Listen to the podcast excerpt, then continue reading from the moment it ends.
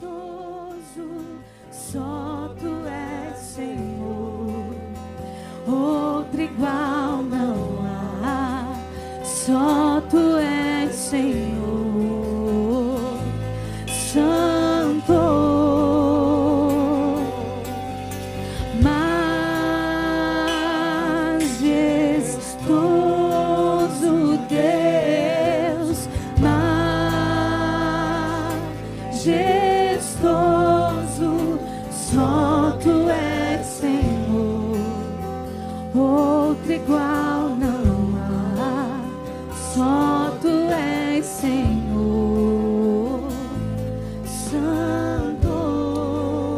Senhor. Louvamos o teu nome essa noite. Obrigado, obrigado pela vida, obrigado pela oportunidade que o Senhor nos dá por meio do teu filho Yeshua. Obrigado por mais uma temporada que o Senhor nos permite estar envolvidos em Shavuot, em Pentecostes, dentro de um ciclo que se vai fechando chamado Shemitah originado em Levíticos capítulo 25. Bendito seja o teu nome. Proclamamos que não há outro além de ti. Quero abençoar os meus irmãos, todos que estão presentes, aqueles que estão nos assistindo e aonde a nossa voz for chegar, for ouvida, que haja consolo, que haja restauração, que haja encorajamento, que haja restauração que haja clareza de propósito. Que o teu Espírito continue trabalhando conosco esses dias. Queremos estar com o coração e com a mente alinhados àquilo que o Senhor está fazendo. Não queremos estar fora daquilo que o Senhor está propondo esses dias para nós como igreja. A tua igreja nasce em Pentecostes, onde o Senhor marca, manifestando o teu plano ao mundo por meio da sua igreja, impartindo o espírito de vida que ressuscitou Yeshua dos mortos.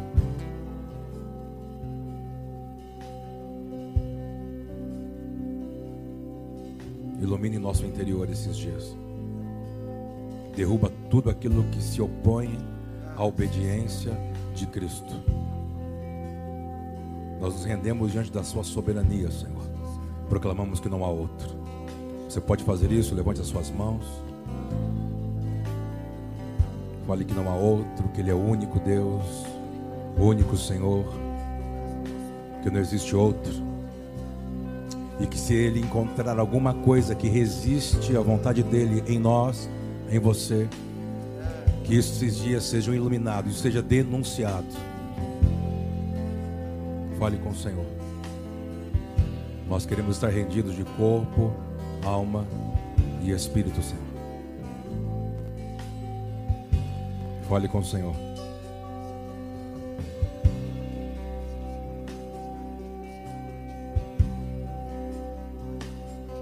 Que o Espírito Santo nesses dias no- nos convença. Que haja fruto do convencimento do Espírito. Haja um testemunho que o Espírito Santo está nos convencendo de quem nós éramos e de quem nós temos que nos tornar que nós possamos olhar há 12 meses, há uma temporada atrás, quem éramos e como estamos hoje. Que a obra do Espírito possa nos afetar, por meio da obra da redenção, da cruz, da ressurreição e da ascensão do Cristo, Filho de Deus. Quantos podem dizer amém por isso? Dê um aplauso bem forte ao Rei da Glória. Aleluia. Glória a Deus. Pode se assentar. Tudo bem, né? Boa noite, tudo bem? Muito frio em São Paulo? Vamos lá, nós falamos terça-feira ah, sobre discernir o que o Pai está falando, o que Ele está fazendo. Falamos terça-feira. Para mim, é, eu estava conversando, acho que foi com o Denis, se eu não me engano, ontem. Hoje, né, Denis? Ontem, hoje, né? E Eu não sei se para você, mas para mim, o que o Pai nos deixou na terça, Ele foi cooperando na quinta, é, no sábado, na escola, no domingo, na nossa reunião de domingo de família. E sempre digo que quando nós vamos nos aproximando de Shavuot, é muito interessante você compreender isso. Sempre as pessoas perguntam, né? Como eu posso ler a Bíblia? A Bíblia tem uma forma de ser lida, né? ou é, eu, eu, digo não lida, mas estudada. Sempre é ligado aos, às festas. Se você começar a ler relacionado às festas, a Bíblia vai ficar mais clara para você. Então é muito importante, por exemplo, se você compreende o que o Senhor está operando agora, depois de quarenta e poucos dias da ressurreição.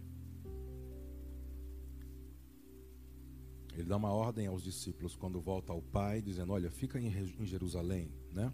no aposento alto, até que do alto vocês possam ser revestidos de autoridade.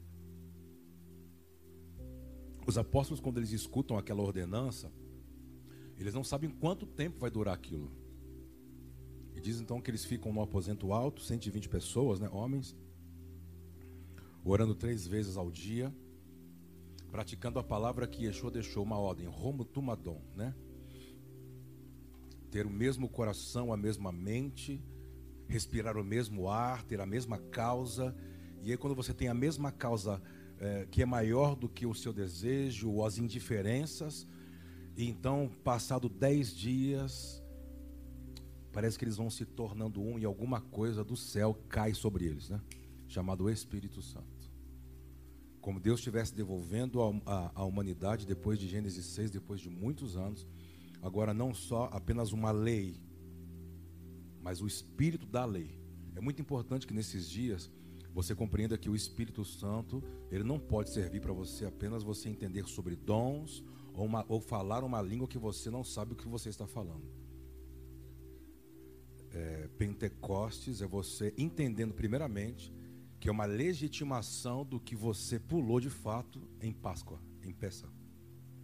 Shavuot é legitimar de verdade que você está dentro de um plano, porque Pentecostes, as 120 línguas que a gente vê os homens falando ali no aposento alto, é eles evangelizando todas as nações. É Deus apresentando o seu plano para todas as nações. Por isso que eu acredito que Pentecostes é você ser cheio do Espírito, sim, mas para cumprir uma missão a missão da igreja. Não tem outra finalidade para que você tenha o Espírito Santo. Não há outra finalidade. Então, para mim é muito importante esses dias você cooperar e eu queria impartir com você, de repente, falar alguns textos aqui sobre o que nós falamos semana passada, sobre que quando a gente olha para algumas realidades, nós estamos vigentes e o que aquilo que os nossos olhos estão contemplando não é de fato uma verdade. Talvez possa ser apenas uma aparência. E todos os processos, lembra que nós falamos que Deus pode, pode estar nos inserindo para nos aperfeiçoar, é para gerar uma primeira coisa, a maturidade, não se para mim a maturidade espiritual não se trata com o tempo que você tem na igreja ou quantos anos você está na igreja. Maturidade espiritual se trata de o que você vê, o que você entende do que você está vendo. E vejo pessoas que elas estão apenas anos em uma igreja evangélica. E ela só consegue enxergar o que está diante dos olhos dela. E são pessoas que entram em desespero, se tornam almáticas, ansiosas e nunca entendem o plano de Deus. Aliás, são pessoas imediatistas que sempre Deus tem que fazer alguma coisa, aliás, imediatas para elas. Porque Deus sempre está devendo. Eu não acredito nisso.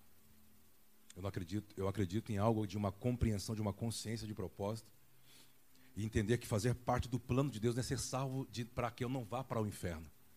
É eu ser salvo da ira de Deus, que um dia ele virá para uma prestação de conta do porquê ele deu o seu filho e porque o filho dele morreu para te dar dádivas, dons, para servir o mundo. E quando você não cumprir isso, eu vou para o inferno? Não, eu não digo que talvez o inferno, porque eu digo que o inferno não é um lugar para quem não cumpre propósito. Inferno é um lugar para quem não se arrependeu. E você não pode estar em uma igreja com medo de ir para o inferno. Porque ele diz que o evangelho do reino de Deus é para um tipo só de pessoas. Para quem? Para os quebrantados de coração. São aqueles que andam em arrependimento. Eu não me arrependo por algo que eu fiz. Eu sou um homem que a minha natureza é de arrependimento e quebrantamento. Você crê nisso? É mais alto. É muito mais alto do que eu vir num lugar, dar uma oferta, cantar cinco músicas, né, Felipe? Três agitadas, duas lentas, dá oferta, dá o dízimo. Hein, Arroio? Vamos embora que eu já cumpri a minha. Ó. Não, é muito mais alto. Não se trata de eu, de Deus me dar alguma coisa. Se estamos reunidos em um lugar para cultuar a palavra culto, é trabalho, serviço. Você trabalha, você se entrega, você dá, porque o culto é dele, ele não tem que dar nada, ele tem que apenas receber. E a gente tem que entregar o que ele quer receber, não o que você pode. Porque evangelicamente é aquilo, eu estou dando o meu melhor. Se Deus pudesse falar sobre o teu melhor, sabe o que ele ia falar do seu melhor?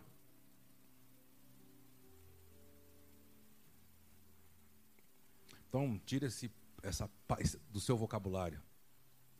Porque talvez Deus quer você e não o seu melhor. E às vezes o seu melhor é menor do que você. Porque você tem vida, o seu melhor não. Você meio que está dando para gerar alguma, algum interesse, porque Deus tem que fazer, porque eu estou dando o meu melhor. Não. Isso não é amor. Amor você já se entregou. Logo, se ele tem você, ele tem tudo. Então com você não tem conta, não tem que fazer conta. Quem faz conta não ama. Entendeu?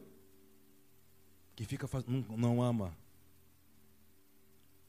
Porque diz, Deus amou o mundo de tal maneira que ele fez conta. Fez conta? Fez uma continha? Jesus uma continha?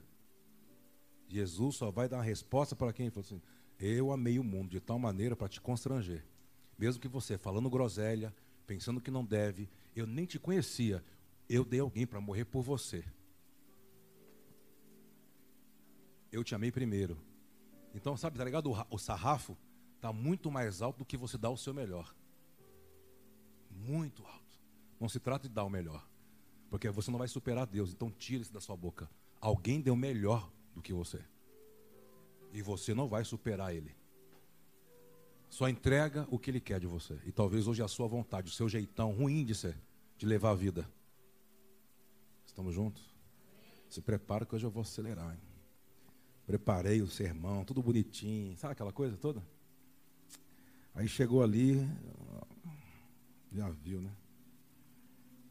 E aqueles, aqueles passarinhos cantando.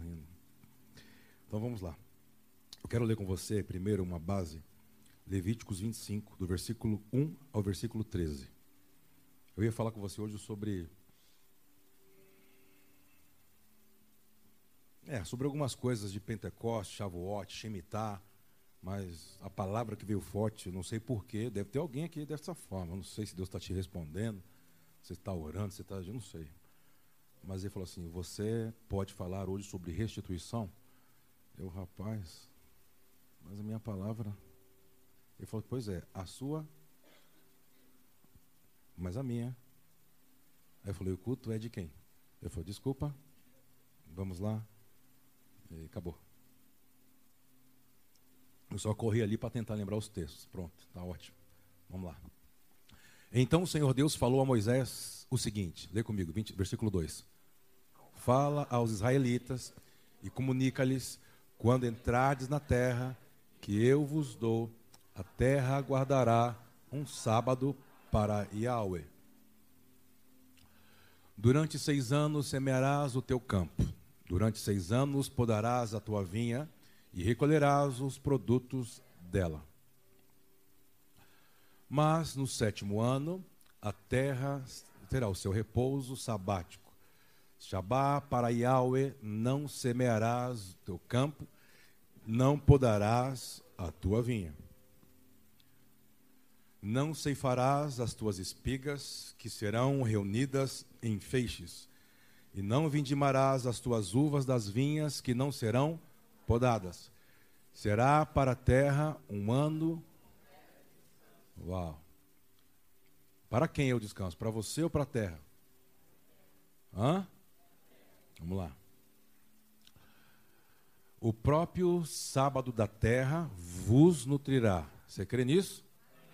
A ti, ao teu servo, à tua serva, ao teu empregado, ao teu hóspede, enfim, a todos aqueles que vivem em tua propriedade. Também ao teu gado e aos animais da tua terra, todos os seus produtos servirão de alimento. Contarás sete semanas de anos, sete vezes sete anos, e isto é, o tempo de sete semanas de anos, quarenta e nove anos. Vamos parar até aqui para você compreender. Então Deus institui uma ordenança. Nós estamos estudando bastante sobre isso no Ruios, né, aos sábados, sobre as legislações, estatutos, ordenanças, mandatos, tantas coisas, né? Isso é um mandato onde nasce o jubileu, né? O Shemitah. Há uma ordem que você vai, vai ver direitinho que, contando sete Shemitahs, vai dar 49 anos. Então, no jubileu, é, os que estão em dívidas são livres. Se você adquiriu tantas coisas e estava meio que ali você recebe libertação, você recebe restituição de muitas coisas. Deus respeita isso por muitos anos.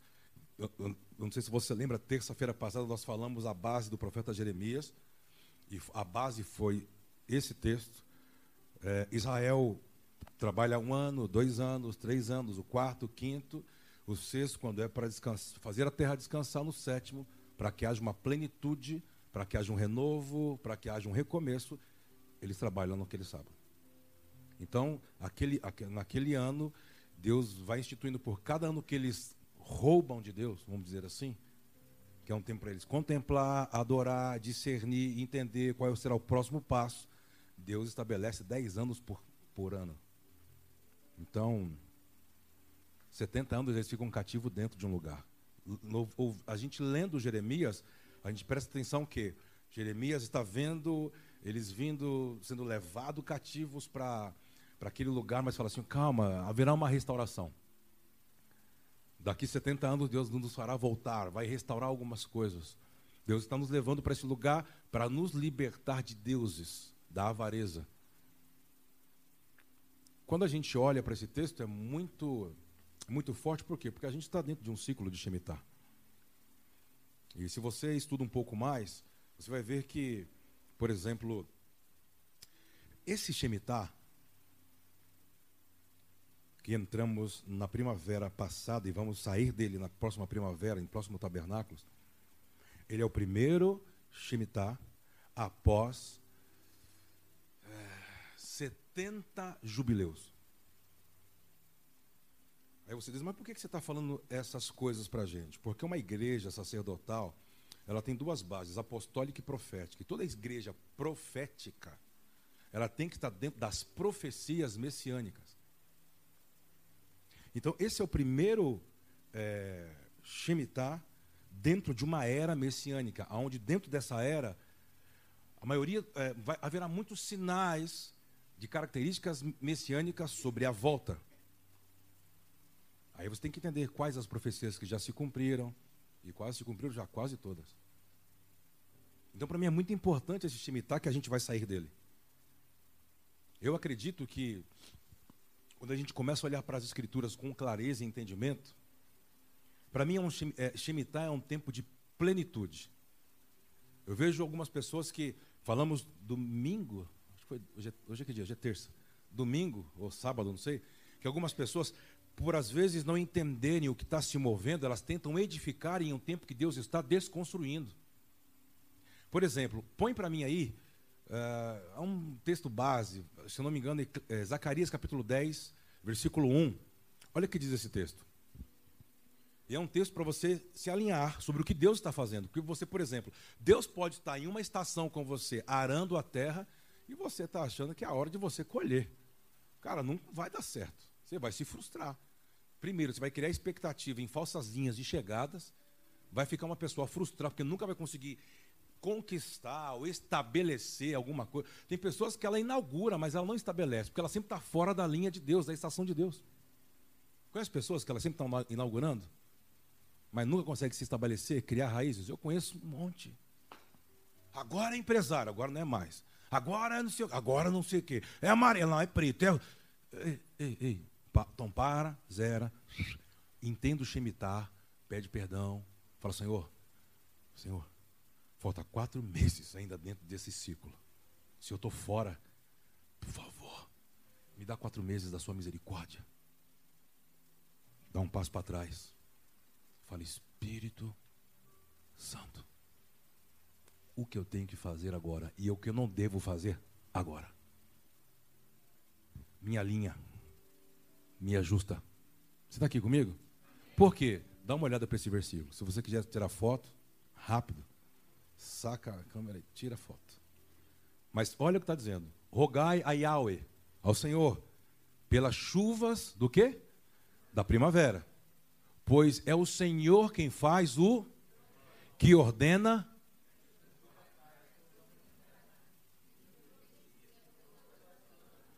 Tá, põe para mim uma outra versão aí bíblica, pode ser Almeida, para ficar mais claro para o povo.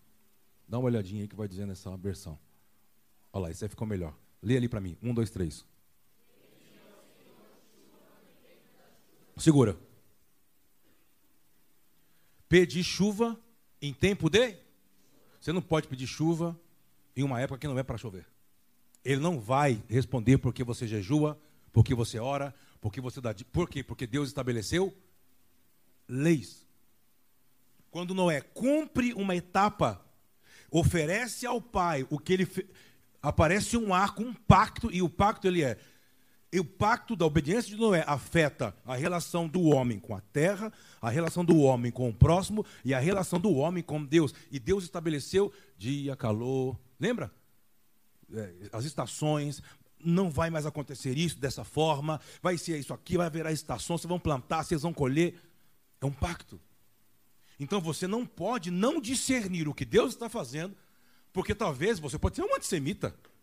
Você pode ser um cristão, frequentar a igreja de Jesus, falar que o tal de Jesus é o teu Senhor e você odiar judeu.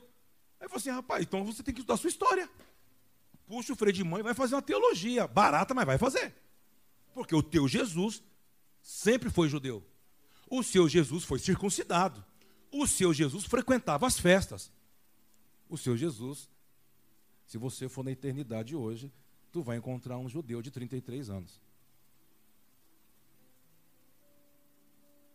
Então a primeira coisa para você entender é entender que antes do judaísmo existia uma mentalidade hebreia. Aí você, aí você precisa chegar nisso. Para compreender todos os exemplos que Jesus dava, que Yeshua dava, era sobre o que? agricultura. Quando esse profeta, que é um profeta que está falando sobre os dias que ele vivia, mas muito mais sobre o futuro, ele está dizendo: o povo de Deus não pode ser alguém ansioso e fora de time. Não pode falar com Deus achando que ele é alguém que vai servir você na hora da sua necessidade, da sua dor, sabendo que na verdade ele é um homem ou um Deus atemporal. Então talvez aquilo que você diz, meu Deus, como vai ser agora? Para ele aquilo não quer dizer nada. Porque ele não se move por dor e nem por necessidade. Mas ele precisa que você, por meio do seu espírito, que desce em chavote, se alinhe com aquilo que ele está desenvolvendo. E se o Espírito Santo te convencer, diz que é o Espírito que vai interceder por você diante dele. Romanos 8, 28. Joga aí. Fala amém, fala alguma coisa. Você fica me olhando, eu não sei se está certo, se está errado.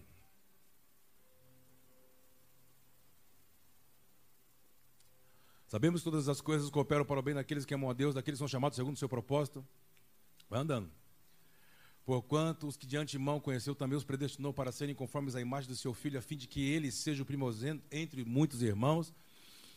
Ah, e aos que predestinou, a esses também chamou, e aos que chamou, a esses também e aos que justificou, a isso também. E aí você vai ler inteiro. Aí, você vai entender sobre justificação, sobre redenção, sobre santificação, tudo em Romanos 8.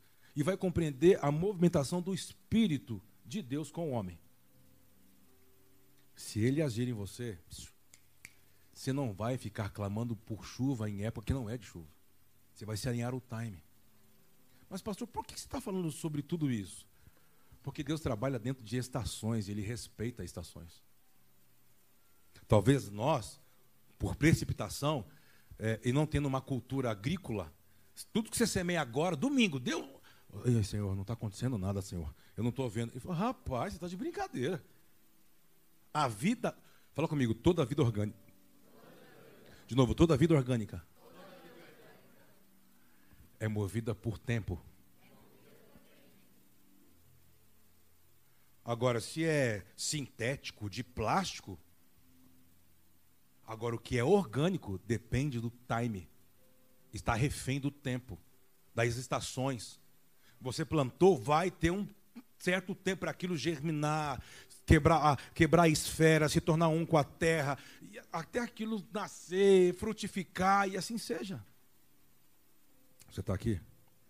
Eu abençoo você que para Nishavuot você possa ter o Espírito do Pai para que você possa discernir o tempo e o modo. Coloca o texto, Eclesiastes capítulo 8, versículo 5 e versículo 6. Vamos ler juntos. Um, dois, três. Quem guarda o mandamento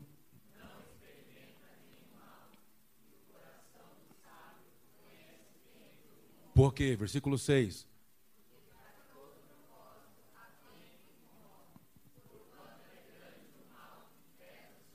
Para cada estação existe um mandato, uma estratégia de Deus para você. Então ele está dizendo: se você entende o mandato, você se rende, se torna um com esse mandamento, com esse preceito, com essa ordenança, você não vai antecipar coisas. Por exemplo, por exemplo, você percebe que em alguns momentos os discípulos de Jesus ficam perguntando assim: Senhor, você está falando dessas coisas, mas quando será? Aí Yeshua fala assim: Não vos cabe saber, não é a hora de saber. Eu estou falando algo agora, porque vocês estão olhando lá para frente? Pensa no agora. Porque o que vai fazer você se alinhar, se alinhar com o tempo, discernir o tempo, para mim tem uma questão que Deus usa como instrumento. Vamos, vamos para a Bíblia. Deixa eu tentar achar aqui. É, tem uma questão.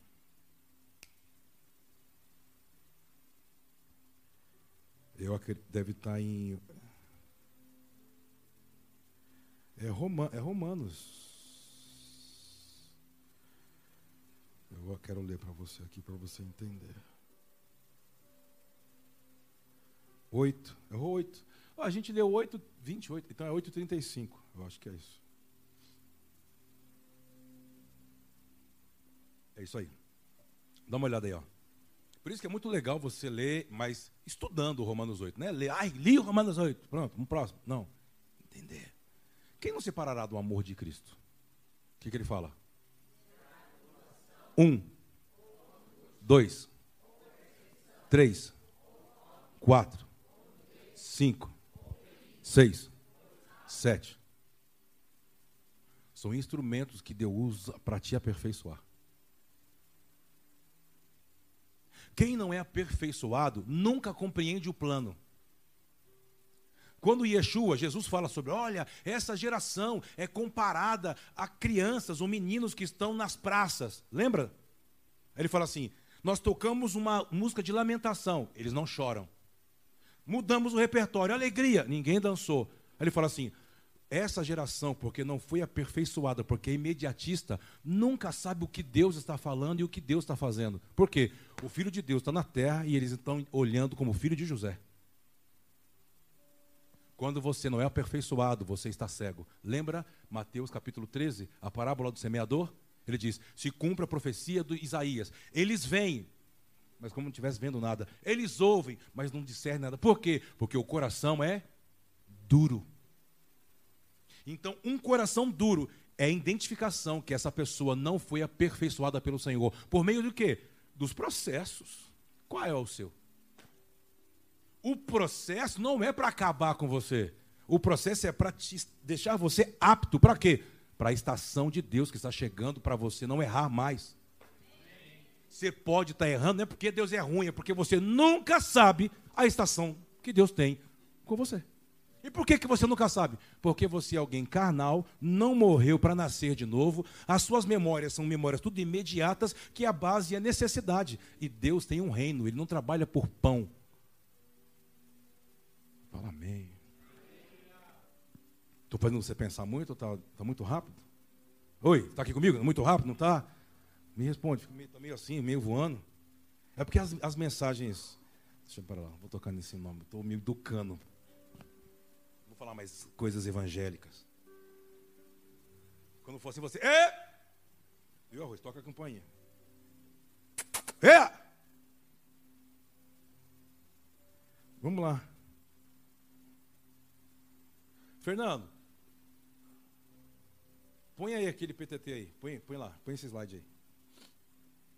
Para a gente falar um pouquinho mais sobre Chimitar. Porque é uma estação do Pai.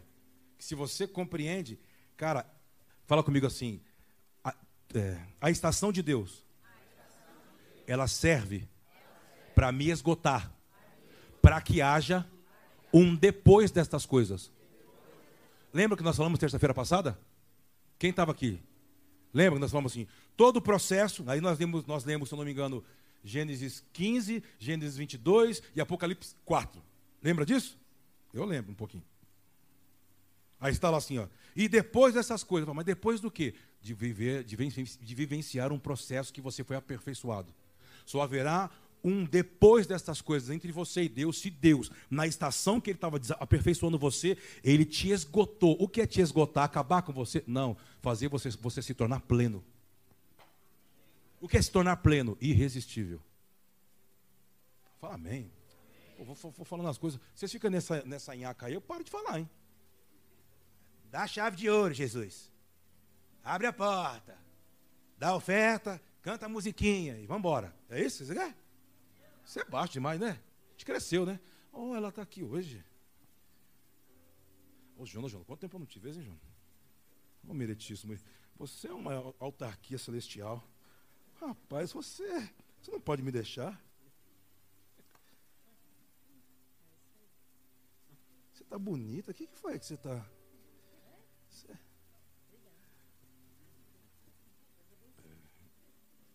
Pastor Kleber é doido, né? Hein, Sérgio? Vamos lá, vai. É só para é você relaxar um pouco, estava muito tenso. Ele ficou assim, meu Deus do céu. As irmãs estão no pessoal visitando e o pessoal fica assim, misericórdia, o que é isso? Onde é que eu estou? Normal, fica tranquilo, essa loucura é de sempre. Vamos lá, vai. Ó, quer tirar uma foto? Rápido, hein? O que são tempos de plenitude? Preste atenção aí. É uma pergunta. O que são tempos de plenitude? O que são tempos que me levam à plenitude? O que são tempos que me deixam aperfeiçoado? Quais são os tempos que me aperfeiçoa? Quais são os tempos que Deus olha para mim e fala assim: Ó, oh, menininho do papai. Quando falamos de um tempo de Shemitah, falamos que é um tempo de chegada. O que é um tempo de chegada? Conclusão. Fala comigo. Tempo de chegada é um tempo de conclusão. É isso que você tem que entender. Shemitah, ele vai construindo aperfeiçoamento, vai te deixando apto para você concluir coisas. Por isso que todo Shemitah. Ah, por exemplo, pastor, me explica um pouco mais sobre isso. Nós falamos uma escola, foi isso aí, não foi? Só sobre isso aí. Não foi, Arroz? Uma escola? Faz tempo, né? Foi lá na Caiubi, na rua Caiubi, lá perto da faculdade, lembra? Na Rosana. Falamos sobre o Iovel. É, você estava do outro lado. Estava do outro lado da linha. Isso. É. Então, o que eu estava falando mesmo do outro lado da linha, né? Véu, deixa o Iovel para lá, é o jubileu.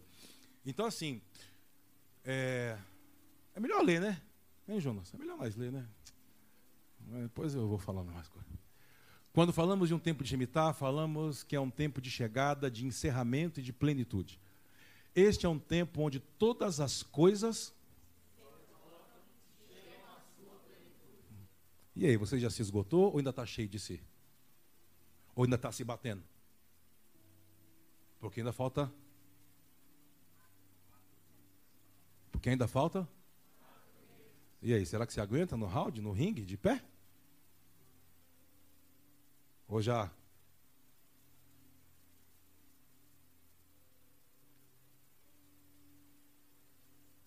Aguenta, Kathleen? Já estou na lona, né? Misericórdia. Joga alguém, joga a toalha branca para varar. No tempo de Shemitah, falamos que é um tempo de. que mais? De revelação, descoberta. Então, todo Shemitah, ele, você tem que chegar nele esgotado, no sentido de vazio. Por quê? Para que existam, depois dessas coisas, essa etapa do Shemitah tem que te esgotar o máximo. Tem que exigir tudo de você. Senão você nunca estará apto. Tem mais alguma coisa? Tem, né, Fernando? Olha lá, plenitude. Yeshua venceu a sua maior crise para liberar a sua maior. Entende isso ou não? Não estou aguentando, não estou aguentando, está doendo demais. Você diz, o que, que você quer? O nível do que você quer viver? Você quer chegar aonde? Você quer desfrutar do quê? Não dá mais. Ok, mas amanhã não reclama. Nossa, eu paguei o preço só para isso. Ele fala, mas o que você aguentou era só para isso. Olha o Bruno. O Bruno sai dali, que Pô, não basta o ferro da academia, se quebrar o ferro da igreja também? Pô, brincadeira.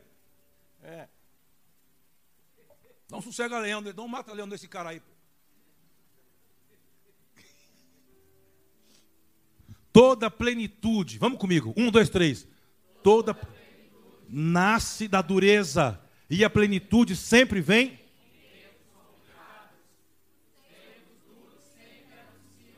Não, tira foto disso aí, imprime, põe lá na sua casa, no seu carro, no seu banheiro, no seu quarto. Põe em tudo que é canto, para nunca mais você falar, o pastor Cleber, vai lá, né? o pastor Cleber, sangue de Jesus. Depois.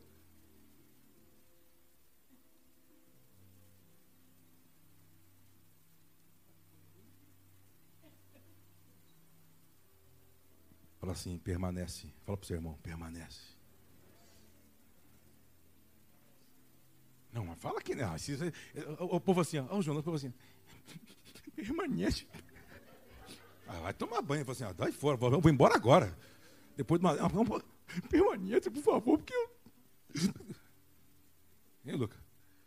Vem o zagueiro, na primeira você.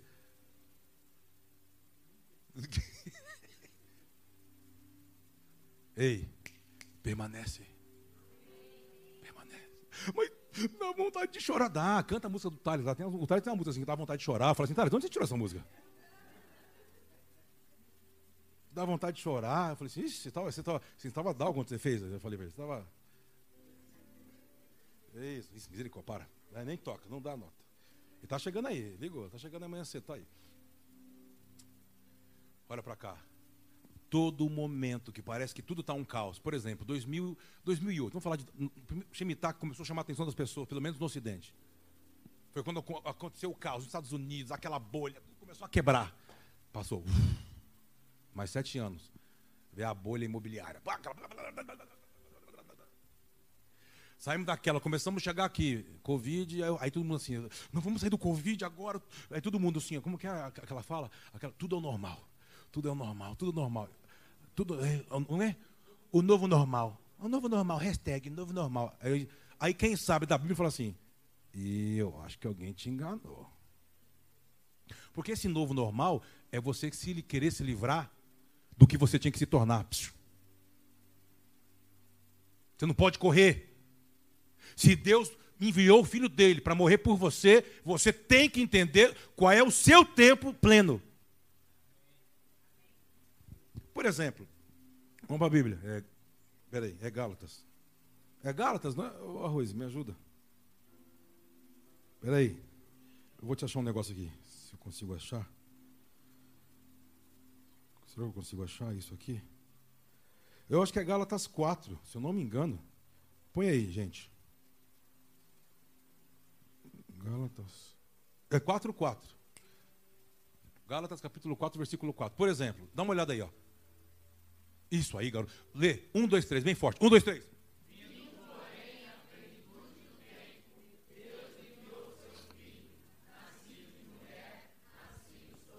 Segura. Apóstolo Paulo está dizendo que a época que Cristo nasceu, que Jesus nasceu, que Yeshua nasceu, era a plenitude do quê? Mas você sabe qual é o tempo que ele nasceu? Sabe como era o tempo? Roma hostilizava Israel. Era um dos piores momentos para Israel, diante de Roma. Um momento que era hostil, que era um caos, eles queriam, o que, que é isso? E a gente tem promessa de Deus, a gente tem pacto com Deus, o que está acontecendo? Nasce o Filho de Deus. No momento de maior caos na sua vida, tem que nascer algo que é eterno, para você tirar os olhos do que é imediato. Mas se você é carnal e não vence processos, não sabe sobre estação, você sempre vai estar com seus olhos apenas no que você está vendo. Porque o evangelho tem que criar no seu interior, despertar um espírito que eu chamo de subversão, uma contracultura. Que você não, você não vive por aquilo que você está vendo. Paulo fala isso. Você vive por quê? Vamos? Por fé. Não viva por aquilo que você vê manifeste a natureza que você carrega, chamado emuná, não é fé. A palavra emuná significa um espírito inalterável, nada fora tem poder de alterar. Isso é emuná, um espírito de fortaleza. Espírito, não é matéria, é espírito inalterável. Por quê? Porque Deus é eterno. Porque Ele é espírito. Está entendendo? Era hostil, era, era um dos piores momentos. Nasce Yeshua. Nos momentos que para você talvez você quer desistir, eu não aguento mais, tem que nascer, porque é as dores de parto. Precisa nascer. Esse olho seu aí, essa voz de trovão, já dá vontade de tremer com isso, para ver se, se você pare, se nasce. Nem que for no susto, tem que nascer. Está me entendendo, arroz? Sim, senhor, pastor. Ei, Marco Vinícius, topete agora. Aleluia. Ei, Bruno. Ei, permanece. Eu quero viver coisas novas. Tá, o que essa estação exigiu de você? O que você entregou para ela? Ou você, ou você ficou se protegendo? Quem se protege não vê, é cego. Por isso que Pedro sempre dava bola fora. Sempre dava bola. Por quê? Na hora que Deus queria desenvolver ele por meio de Cristo, ele se protegia. Não, aqui não. É do meu jeito. Não é do seu jeito. Você já perdeu a sua vida, você não entendeu? O que você não entendeu quando você diz que Cristo morreu na cruz, dando a vida dele no lugar da sua? Então você não tem mais vida. A que você tinha já era. Você tem que prestar conta com aquele que ele te emprestou, porque se você perder aquele que ele te emprestou, aí já era. Cuide do que ele te deu em tempos. Volta. Vamos acabar aqui. Já acabou? O PTT? O PTT. Essas coisas, o Fernando fica falando essas coisas, eu fico pegando. Ó, vamos lá, a última parte, vai. Um, dois, três. A plenitude não vem antes de tempos. Não, não, vai, mas, mas, mas, mas lê com fé. Não fica aqui sem nhanhaca, não. Vamos, vamos. Um, dois, três. A plenitude mas, por isso,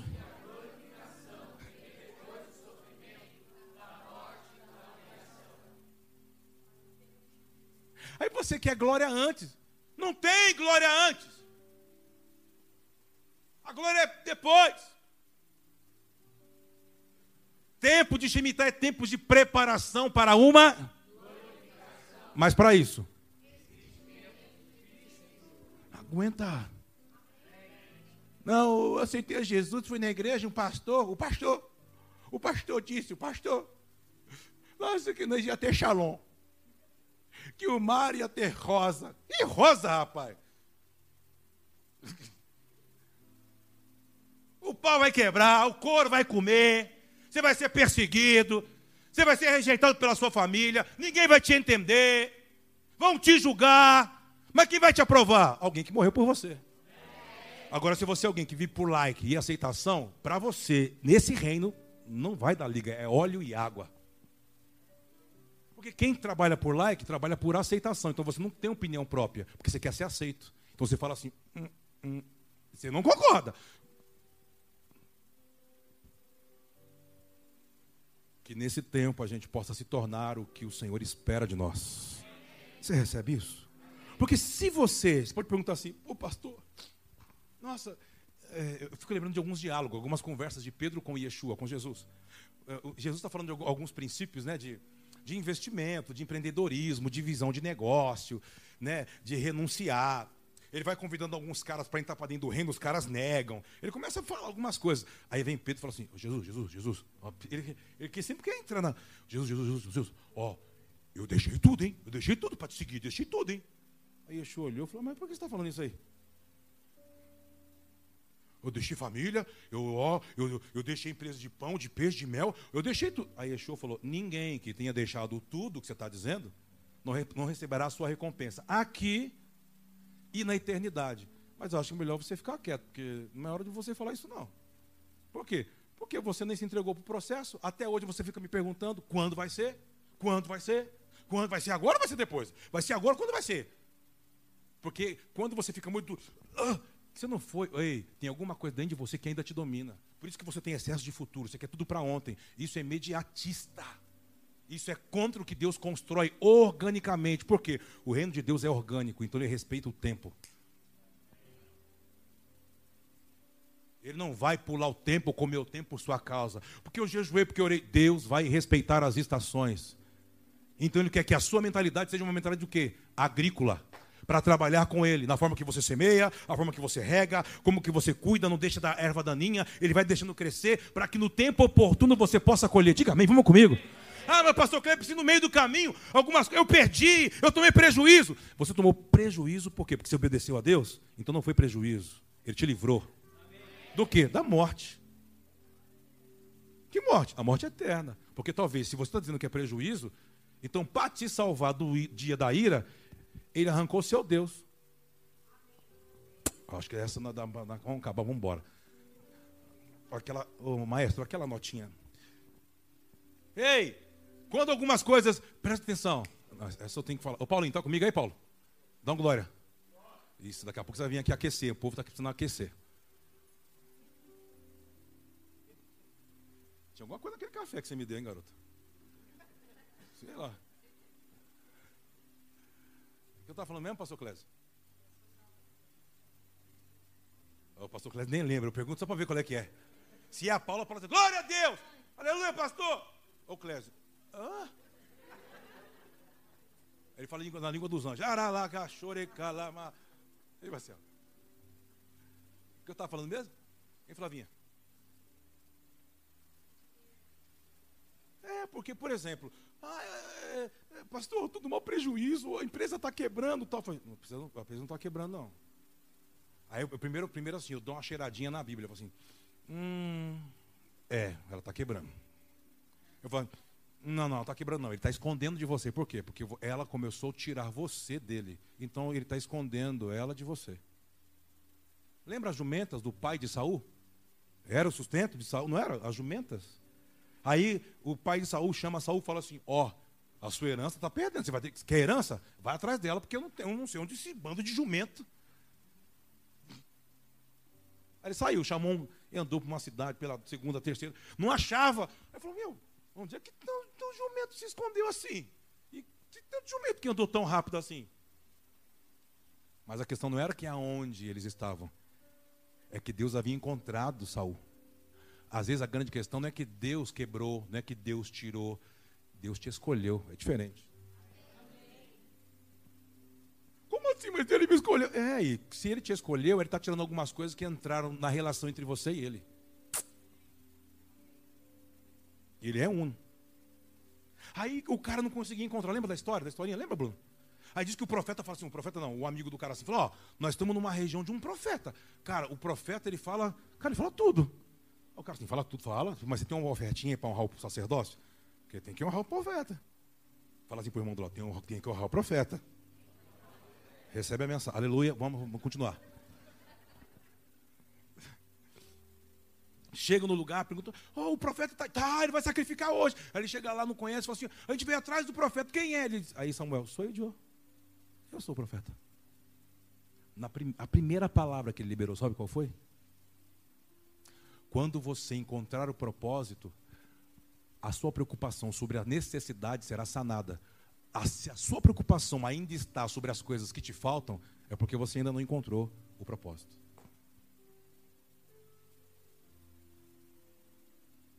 Quando ele chega no profeta, o profeta diz assim: Ó, oh, só para você ficar em Shalom. Ele, ah, as jumentas do seu pai já foram encontradas. Mas por quê? Porque você me encontrou. Deus tem um plano com você. Eu vou te ungir a príncipe sobre Israel.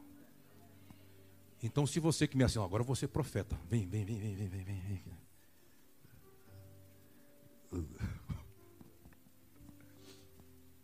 O pastor, ora por mim. Eu vou dar uma cheiradinha. Hum, tá escondendo. Escondendo o quê? Você vai ter que encontrar. E como encontrar? Tem que estar na estação, porque Deus está escondido dentro de uma estação.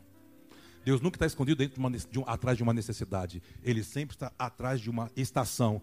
E, e pode prestar atenção. Para alguém encontrar Deus. Você vai encontrar Deus assim? Vou encontrar Deus. Cadê Deus? Jogador caro, hein, Lucas? Cadê Deus?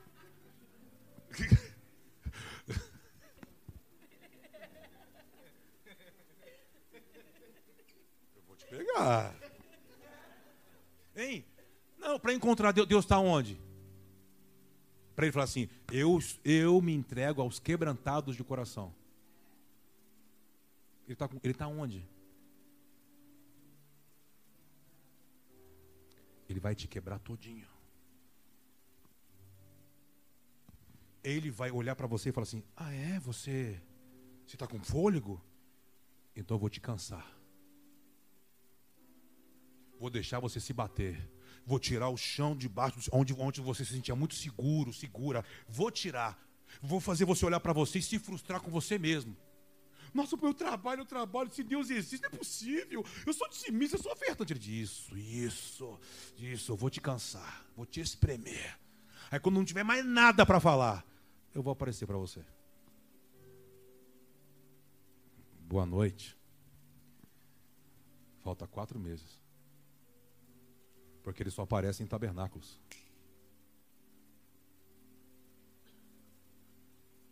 Quem é você hoje? Aonde você está? O que, que você acha que você tem? Porque o reino que você serve, nós falamos que é um evangelho subversivo. O que, que é isso? O que se acha grande tem que se tornar o quê? O que se acha tem que ser o quê? A vitória nasce da derrota. Você fala, oh, é tudo ao contrário. O primeiro diz, não, o último. E o último? Primeiro. O reino de Deus. Vamos, Pedro, Pedro é louco. Falou assim: oh, Jesus, vamos acabar com todo mundo, Yeshua. Dá, toca a trombetinha, manda os anjos vir. Vamos, vamos cortar a cabeça de César e todo mundo. E Yeshua assim: Pedro, eu vim em uma estação de me render. Ele diz, mas como? Mas você é o rei. Ele diz, eu vim como cordeiro, mudo. Eu vim me entregar, eu vou, eu vou me dar a minha vida, eu vou morrer. Não, mas você não pode, porque você é forte. Ele diz assim, eu vim estabelecer um evangelho subversivo. Se alguém der na sua cara, vira o outro, vira, vira, vira, vira. Se pedir uma, dá duas. Pedir para correr uma milha, corra duas. Por quê? Porque nisso eu vou quebrar a sua justiça própria. Nisso eu vou quebrar seu orgulho e vou fazer você entender que a justiça que você quer agora, não é agora. Ela está vindo quando eu voltar em outra estação. Como? Como um leão. E quando eu voltar como um leão, aí eu vou acabar. Aí eu vou tomar território. Aí você vai comigo com a espada. Aí o negócio vai ser outro. Que estação que você está? Você tem que estar na estação com Ele, a estação própria. E para mim não tem como entender uma estação de Deus, o seu Filho, se você não se render, se você não se humilhar, se você não se prostrar, se você não se esvaziar, se você não entender que para você entrar em um novo ciclo, Ele vai ter que tirar tudo de você para te aprovar. Ele precisa te aprovar. Você precisa estar apto. Ah, fala alguma coisa com ele, fecha os teus olhos, põe a mão no seu coração. Se você fala alguma coisa para ele. Eu não estou te falando nada novo. Eu só estou comunicando as estações do Senhor.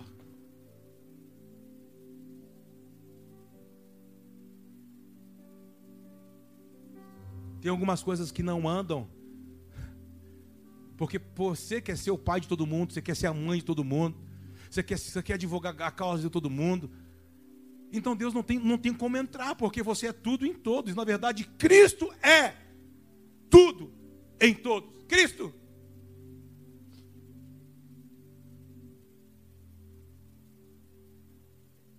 Você é pai, mas não consegue exercer paternidade. Você é tão protetor que você acaba sufocando, gerando apenas paternalismo.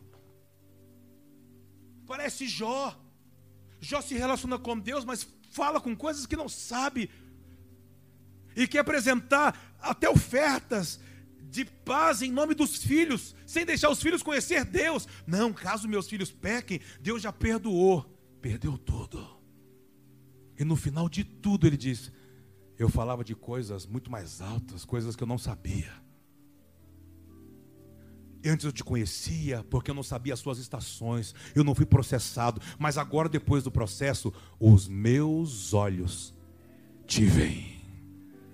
Eu profetizo que você pode se tornar uma testemunha viva do poder da ressurreição, que as escamas dos seus olhos podem cair, e você abrir mão da sua justiça própria, do, do, seu jeito de ser, mas se você tiver coragem de abandonar tudo isso, está inaugurando um novo tempo daqui a alguns dias e você vai chegar apto para essa estação. E eu profetizo que os próximos anos da sua vida vai ser um, você vai redimir, vai remir o que não aconteceu até aqui.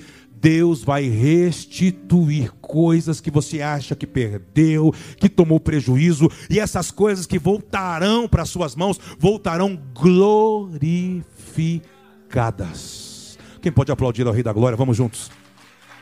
Ah, pode ser melhor. Misture um glória a Deus, um aleluia. Honre ao Senhor aí, irmão. Vamos lá.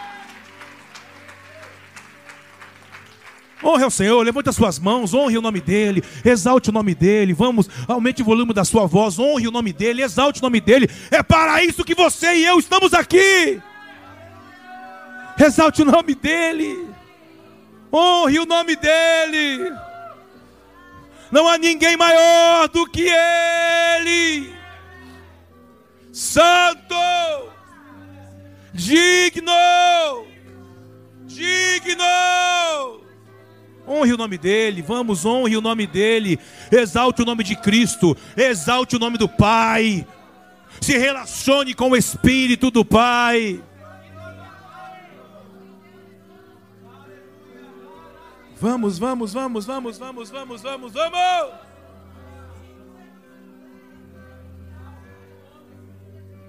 Vamos, vamos, vamos, vamos. Aumente o volume da sua voz. É só isso que você pode entregar para Ele. É só isso. É só isso que você vai fazer aqui essa noite. É só isso.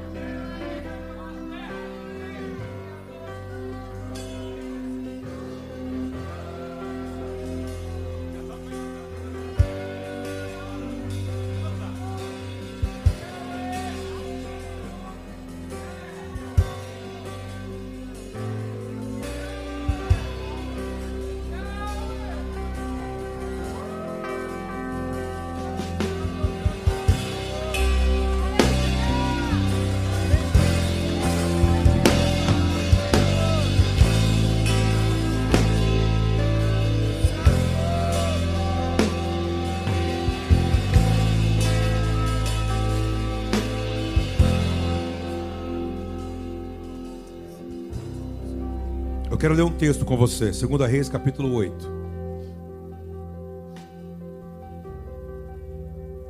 Você está aqui ou já foi?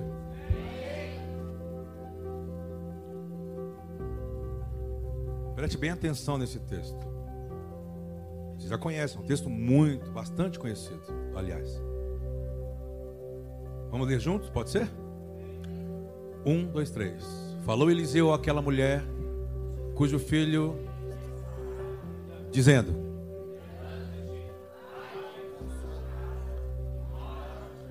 Por quê? Por quantos anos? Marca isso. Por quantos anos? Ok. Versículo 2. Levantou-se a mulher e fez segundo a palavra, saiu e Vamos lá, versículo 3. Ao cabo de a mulher ah. Uhum. Versículo 4. Ora, o rei falava a Geazi, moço do homem de Deus, dizendo: Conta-me, peço-te todas as grandes obras. O rei gostava muito do profeta Eliseu e queria ouvir os testemunhos do que ele havia realizado. Verso 5: Contava ele ao rei como Eliseu restaurava a vida ao morto. Quando a mulher, cujo filho ele havia restaurado, clamou ao rei pela sua e pelas suas, então, ó oh, rei, meu senhor, esta é a mulher, e este é o seu. Verso 6: Interrogou o rei a mulher, e ela lhe contou. Então o rei lhe deu um oficial, dizendo: O que? Desde. Segura, olha para cá. O profeta é um homem que tem que discernir tempos. O profeta que diz que é profeta e o, e o profetismo dele é apenas sobre, olha, eu estou vendo não sei o que nessa vida de ontem. Estou vendo que você está sentindo e não te introduz, não te deixa apto para aquilo que está chegando. Isso é um falso profetismo. É um profetismo que parece um falso profetismo. Porque tá, ele está tentando entrar em necessidade. Profeta não lidar com necessidade. Profeta te faz você enxergar como você está dentro do plano de Deus. Quando você vê, você se arrepende. E é a forma de você se tornar a qualidade para estar apto para aquilo que vai vir.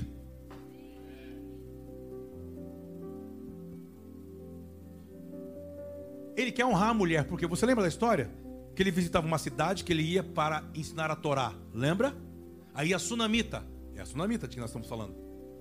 Olha para o marido e fala assim: Nossa, um santo homem de Deus que vem ensinar a gente a Torá, como se relacionar com Deus, com a terra, com os homens, com o próximo. Vamos fazer uma casa, quando ele vier, para ele não ficar tão cansado, vem com um jumentinho de longe, ensina, volta. Para ele descansar, fizeram um quarto. Ótimo. No dia que honram ele, ele fala assim: O que eu posso te recompensar? Ela fala assim: Não, eu já conheço o rei. Eu tenho o meu marido, a gente, nós temos um. Nós pagamos imposto para o rei, é isso que ela quer dizer.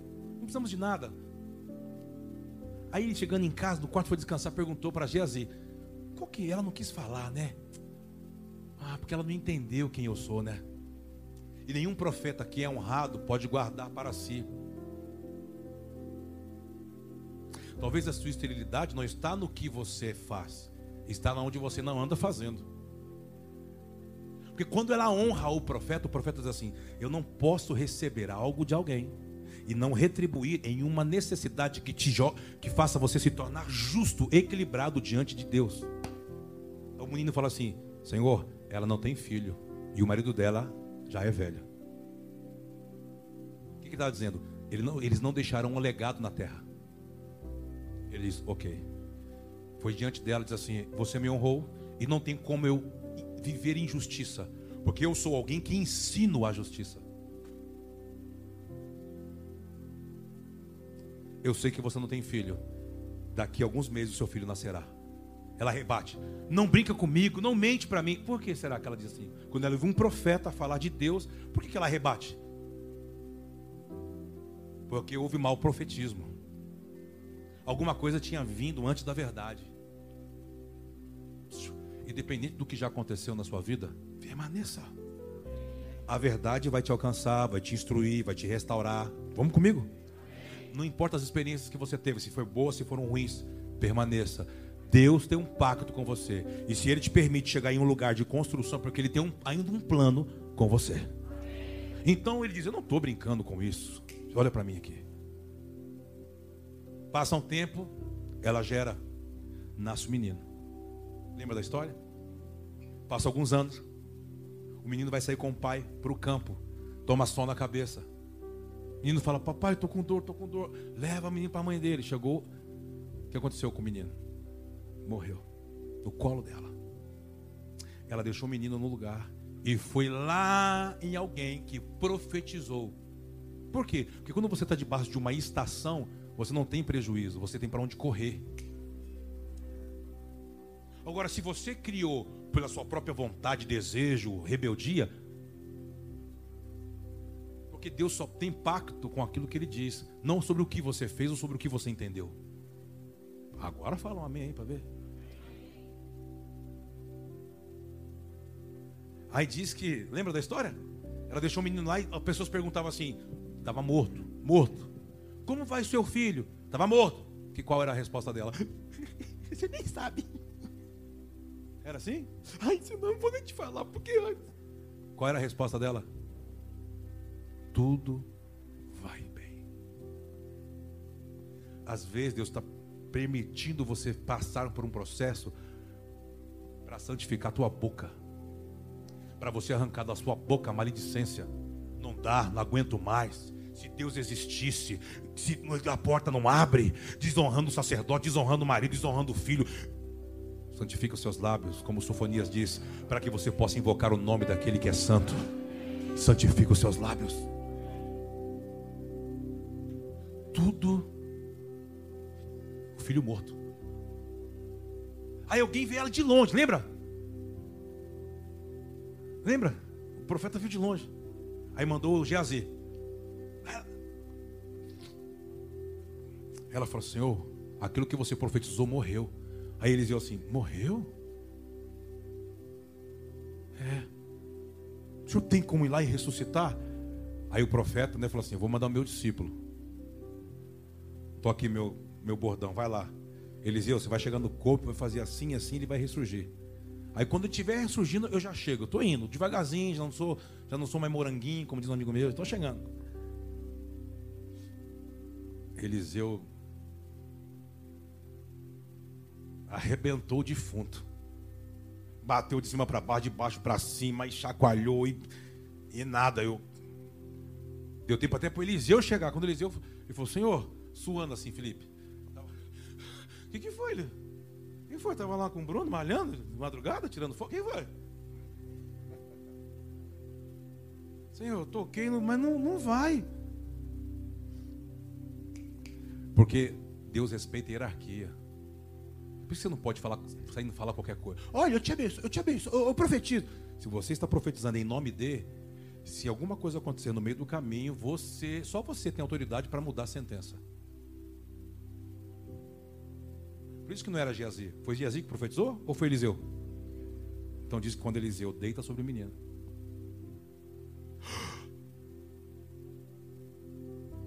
Ele volta. Mas ele libera uma profecia. Passa um tempo ela fica feliz. Oh, obrigado. Ele diz: Está vindo um Shemitah. O que? Serão sete anos de vacas magras. Muito complicado você tem investimento, você tem aplicação, repatria seu dinheiro. Segura. Vai mudar o mundo. A crise vai ser braba. Só vai conseguir atravessar, ó. Posso dar uma dica? Sim. Sai daqui. Vai para um lugar que você consiga sobreviver. Pega todas as suas economias. Mas quando bater sete anos, quando fechar o Shemitah, você pode voltar. Era para quê ou não? Um cara que profetizou, ela não tinha filho, teve filho. Aí o filho morreu, o cara orou, ressuscitou. Então ele tinha. Quem é que você anda ouvindo? O grande problema é que às vezes a gente vai dando ouvido para tanta coisa, ou até para nosso orgulho, achando que foi Deus. E aí quando chega nos processos de plenitude que você tem que saltar, não tem nada que te garanta. Você fica sem chão. Não tem garantia. Só Deus pode garantir. Se foi Ele que te disse, é Ele que é a tua garantia. Ele é o teu fiador. Vamos comigo, vai. Sete anos, aquela crise. Aí, diz que Geazi foi para o reino, no rei lá, porque o rei queria, fala, fala as coisas de Eliseu. Nossa, eu fiquei sabendo. Conta quando e Geazi gostava. Nossa, uma vez a gente foi assim, cara, ele soprou, aconteceu. Nossa, orou por mim, abriu os meus olhos. Ah, uma vez a gente foi no lugar, uma mulher, uma bacana, não tinha filho, tinha casado com um velhinho lá. Né? Aí, ela não... com o homem de Deus. E aí, cara, não tinha... ele profetizou, gerou, mas daí, rapaz, o menino morreu. E, e o rei assim, morreu? E aí? Aí ele mandou na frente, não deu nada. Eu rei. Mas por que? Você não orava? Não, porque eu não cria mesmo. Eu até orava, mas não acreditava em nada. Eu só obedecia o profeta. Fui lá, quase, quase, quase, quase matei duas vezes o defunto. De tanto bater. Aí ele chegou, deitou, rapidinho, parecia uma máscara. O menino ressuscitou, ele olhou para mim assim. Oi, Geazi. Aí o rei assim, uau, que, uau, é mesmo, nossa. Nesse exato momento, nesse exato momento, alguém que ouviu a voz de um profeta saiu. Quando fechou o Shemitah, ela está voltando. Ela fala assim: Eu vou ir ao rei, porque é só o rei que tem as questões de terra. Sabe? Quando ela entra, que hora que ela entrou?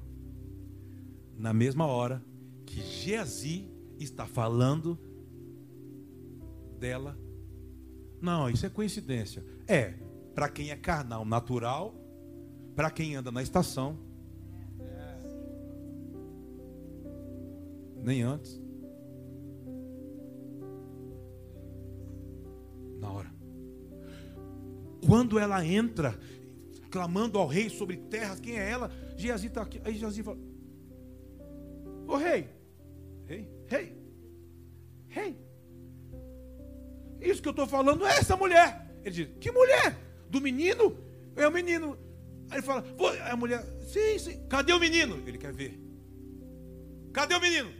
O menino entra com 14 anos de idade. Quando o menino entra, ele diz assim: chama um oficial, diz assim: veja nos registros quem ela era, o que ela possuía, o que ela tinha e o lucro que ela poderia ganhar estando aqui nos sete anos que ela teve que ir embora com juros corrigido. Por causa de uma palavra. A questão não é o seu talento, não é o que você é, é o quanto você está disposto a obedecer. O quanto você está disposto a obedecer. Você, o quanto Deus tem para fazer você colher. Porque no reino, o primeiro se torna último. Mas o último pode se tornar o alfa. Eu acredito que a gente vai entrar em um processo de restituição. Mas tudo isso está atrelado ao nível da sua rendição, da sua obediência. E a restituição não pode roubar a sua relação com Deus. Ela tem que potencializar o seu relacionamento com porque se o que for que tem que voltar é para roubar, não voltará.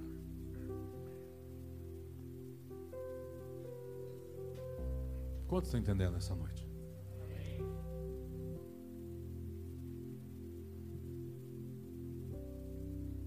Será que você, o que, que você poderia falar com o Senhor? Agora é o seu particular, o seu coração com Ele, sua vida com Ele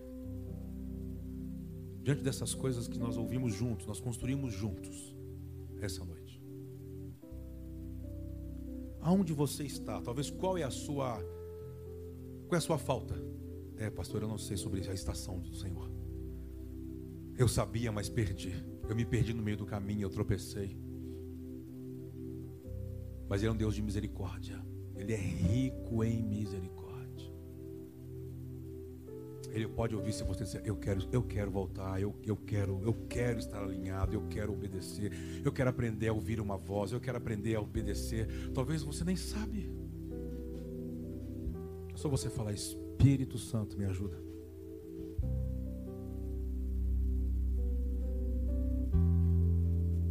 Você só vai entender com o Espírito Santo. E nós estamos vivendo um ciclo de Shavuot, de Pentecostes. Fala com Ele. Não se priva por quem está do seu lado, quem está atrás de você. Fala com Ele.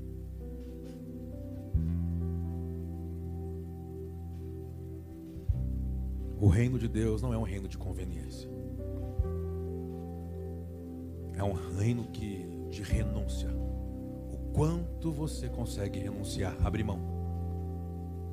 E o quanto você conseguir abrir mão, tem coisas que vão surgir em restituição para você. Mas que essas coisas não vão nunca te governar.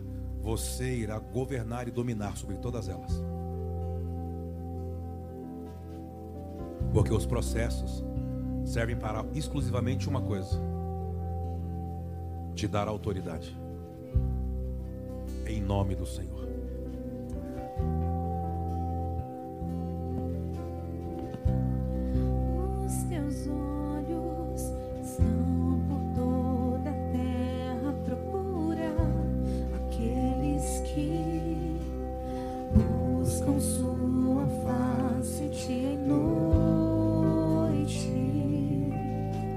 Sair do seu lugar, você quer vir aqui na plataforma, fica à vontade. Dia e noite. Você quer falar algumas coisas que talvez o Senhor nunca ouviu de você? Vem cá. Seja livre.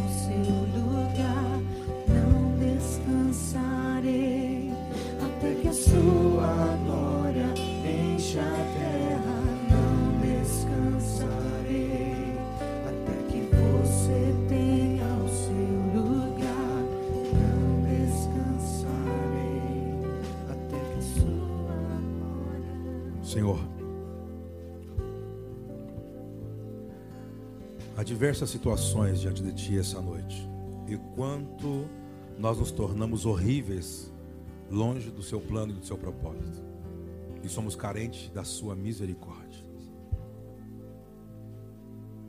Obrigado porque sentimos essa noite uma graça, um perdão, dizendo: Eu conto com você. Nós conseguimos ter a percepção de que de fato o Evangelho pertence aos quebrantados de coração. Nós não queremos estar fora de hora, fora de estação, fora do tempo. Nós queremos apenas estar dentro da etapa que o Senhor reservou para nós. Seja cada um na sua etapa, da sua forma, na sua medida de graça e fé. Nós não queremos frequentar lugares como esse.